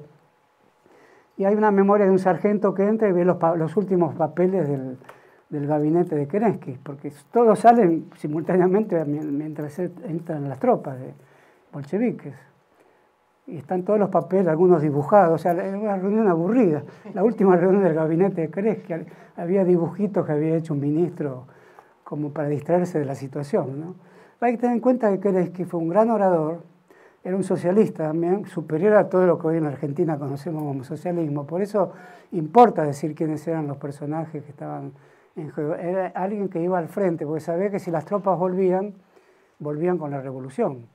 Y el bolcheviquismo no está tan seguro. El bolcheviquismo cree que si las tropas vuelven, el zar podría, o Kerensky podría reorganizarlas y contraponerlas a la revolución. Lo cierto es que las tropas que vuelven se suman a la revolución porque las derrotas son cada vez más frecuentes. Kerensky va al frente a arengar como gran orador que era. Es alguien que en la reunión que comenté de igual se hubiera pronunciado por la paz, pero en nombre del Ejército Nacional triunfante en la Guerra Nacional. Por eso causa tanto escándalo la venida de Lenin a San Petersburgo por la vía de la tolerancia del ejército alemán, que es una discusión que dura hasta hoy, como digo. Yo he leído varios libros ahora de personas que lo siguen acusando de agente alemán, cuando en realidad están en, como en el tango de discípulo, Ventarrón, ¿no? Ahora no lo recuerdo bien. Y terminamos con esto, el que lo recuerda. Este, ¿Nadie recuerda el tango Ventarrón? Bueno, qué mal final para la clase. donde todo termina en un torbellino, ¿no? Es un torbellino donde uno no sabe bien cuando se detenga el torbellino cómo va a quedar ese vagón como que estaba flotando sobre la historia en medio de todas las fuerzas contradictorias que se querían apoderar de él. ¿no? Bueno, para la próxima prometo acordarme de, la bibliografía central del curso, que es estos libros más el tango Ventarrón. Bueno, muchas gracias a todos. Ah, perdón. Si tiene un segundo más. Esta cuestión de la dialéctica, el origen de la dialéctica de Hegel, idealista, y la dialéctica materialista de Marx, que Marx le critica a Hegel y le dice... yo le voy a responder muy rápidamente porque es un tema vasto, ¿no? Yo no creo que haya mucha dialéctica. El Instituto Científico La URSS cometió muchos errores, lo llamó Diamat, le puso una sigla como que pone, como uno va a Garbarino y pide una marca de electrodoméstico, le pusieron una sigla al marxismo también. Eso no, no, corresponde, me parece. No, veo diferencia. La dialéctica de Hegel es la de Marx. ¿Que hay algunas diferencias? Sí, sin duda. Diferencia, Marx ve la historia como un momento de fuerzas materiales, pero cuando escribe Marx, escribe como Hegel. Si no tuviera la escritura de Hegel, no era Marx. Y la escritura de Hegel y de Marx es una escritura dialéctica. Es cierto que en Hegel está el espíritu o el concepto que hace su trabajo. El concepto trabaja, y en Marx el trabajo no es un concepto, sino es la fuerza humana de transformar la naturaleza. En eso le concedo que hay diferencias grandes. Eh, pero no es correcto hoy, en el estado del mundo, diferenciar una dialéctica de otra, sobre todo porque lo que tenemos que rescatar es ese gran monumento de escritura que es el capital, que no hubiera sido posible sin la escritura de Hegel. Y sin la teoría de Hegel, como lo dice en el prólogo Marx. Hegel no es un perro muerto. Eh. Cuando muchos dicen se acabó Hegel, Marx lo restituye. Y lo restituye con el capital, que es la fenomenología del espíritu, puesta sobre sus pies, pero si yo pongo este libro sobre sus pies es el mismo libro, después lo pongo así otra vez, es más o menos lo mismo. Temo desilusionarlo con este ejemplo, pero debe haber muchos mejores. Sí, eh, preguntarte si Lenin alguna vez explicó el vínculo con Alemania. No, Lenin dejó que la discusión fluya. No fue alguien que le preocupó porque estaba seguro ese es típico de Lenin, estaba seguro que hacía algo muy riesgoso. Antes hace una reunión del Consejo del Internacional. Eh, de lo que había quedado de la Segunda Internacional.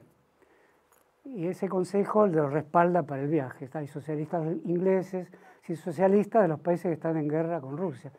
Todos ven la oportunidad de que haya una revolución en Rusia y después tenía que arreglarse con las condiciones que pusieron los alemanes, que Trotsky, Lenin lo manda a Trotsky a Breslitov, que es la localidad donde se tiene que firmar la paz por separado, que era retirar a Rusia de la guerra. Por lo tanto, Alemania necesitaba que Rusia se retire de la guerra para ganar la guerra, cosa que no ocurrió. Es una guerra notoriamente ganada por Francia y sobre todo por Inglaterra. Eso produce la reunión de Breslitov, que es una ciudad destruida por la guerra, que está en límite de Polonia, creo. Son dos ciudades, Brest y Litov. Y el que va es Trotsky, vestido con una camisa de cuero. Esto lo cuenta en mi vida. Lo que él llama intento autobiográfico, que es un libro de excelencia, como se dice en Argentina. De lujo, como se dice también en Argentina.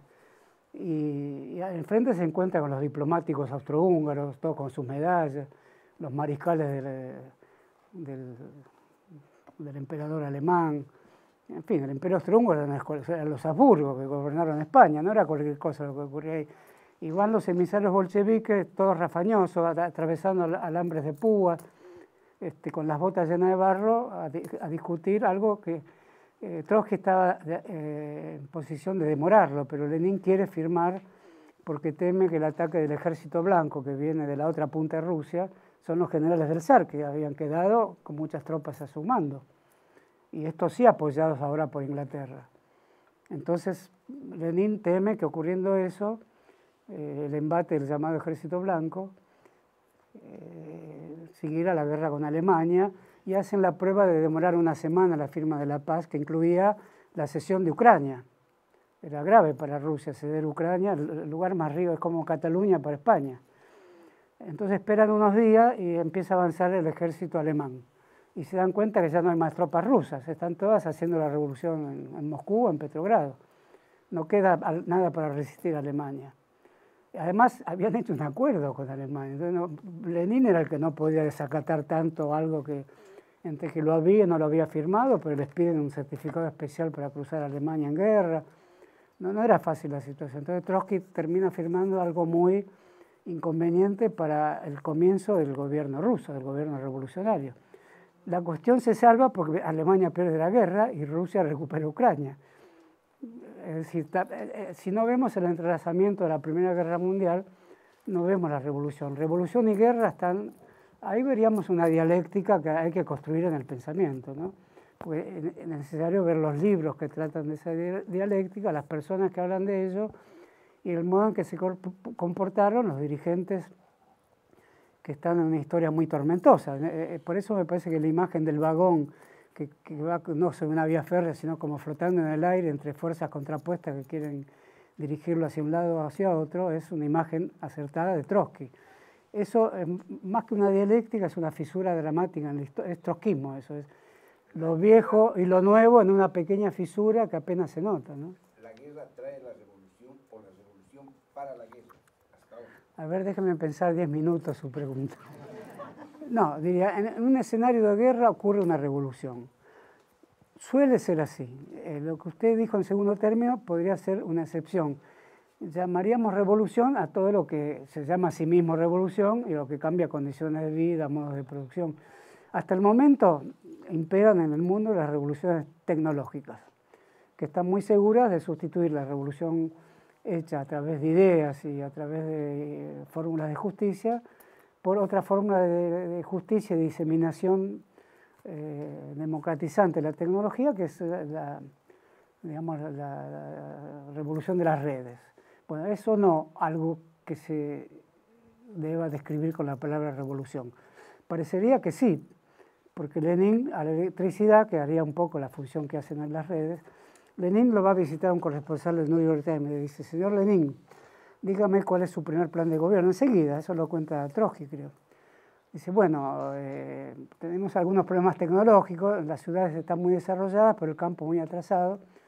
Nunca saca la conclusión de Trotsky, Lenin, que es esa relación necesaria entre lo atrasado y lo moderno, necesaria, con el punto de fisura que el trotskista descubre aquí, allá, este, y el corresponsal York dice, vos, usted sabe que en Boston, Nueva York, Pensilvania hay este, 300 mil millones de bombitas eléctricas. Lenin dice, pero ¿cómo? ¿Tanto hay? Eso sale en New York Times, entrevista. Claro, dice, hay muchas. Y acá tenemos que enseguida electrificar el campo, socialismo y electricidad. Creo que de ahí sale la, famosa frase que compromete mucho con las tecnologías. Podía no, no poner la electricidad a la par del socialismo. Eso es un primer acto de la revolución. Puede decir, la revolución electrificará el campo, como diría Frondizi, ¿no? Vamos a electrificar el campo. Pero no es socialismo más electricidad. Eh, hay muchas versiones de esa frase, pero la más común es una frase que compromete mucho a todos, nos compromete a nosotros con todo. Socialismo y electricidad. Que como si la electricidad fuera otro campo semántico equivalente al socialismo, aunque Lenin la dijo después de otra manera y los socialistas de todo el mundo la transfiguraron mucho también, pero en realidad su versión original es esa. Y surge, creo, de un reportaje periodístico, como surgen muchas cosas de todo tipo en la Argentina. ¿no? Del New York Times dice, ¿usted sabe que es 300 millones de bombitas eléctricas?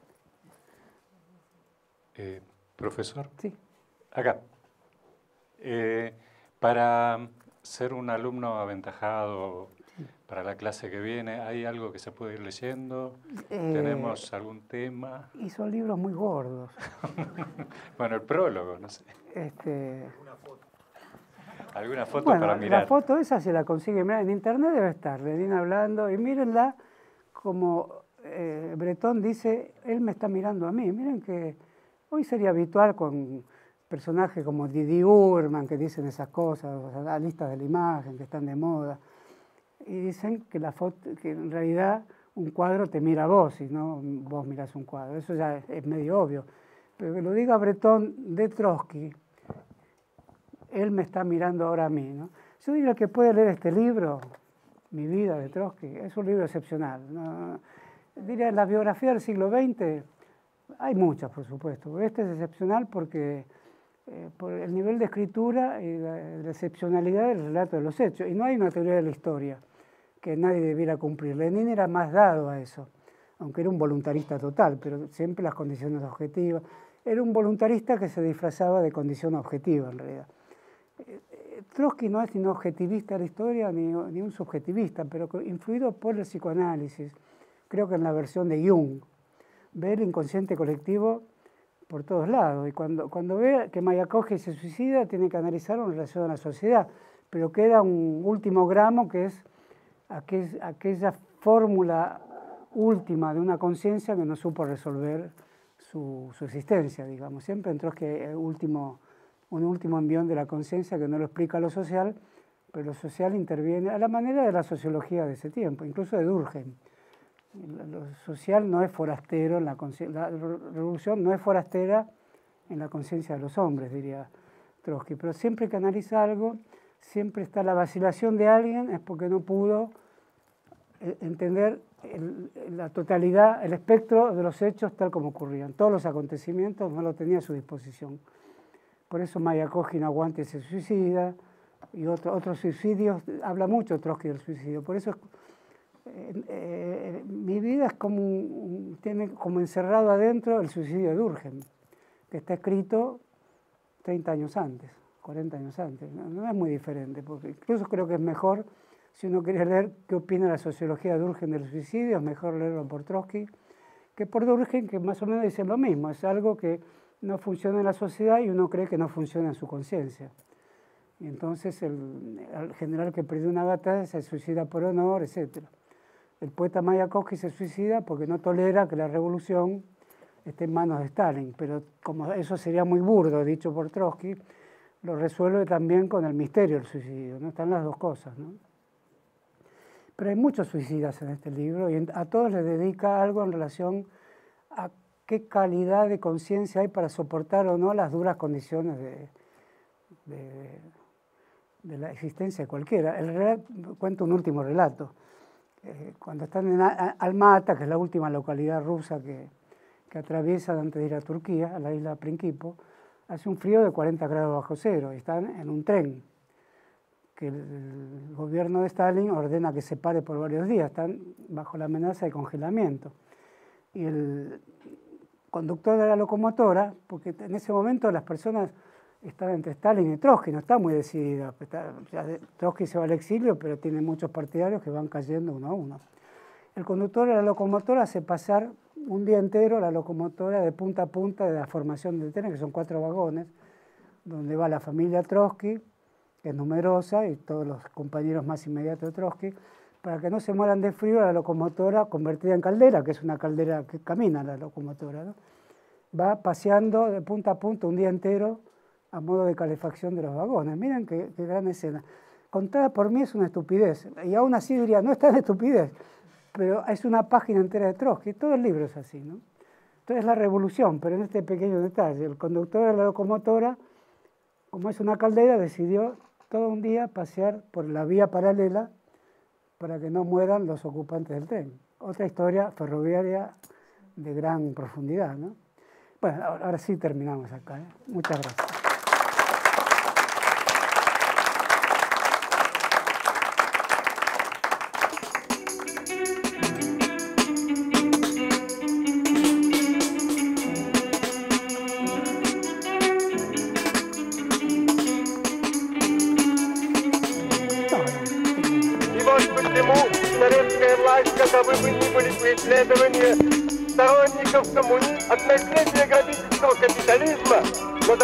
Дает возможность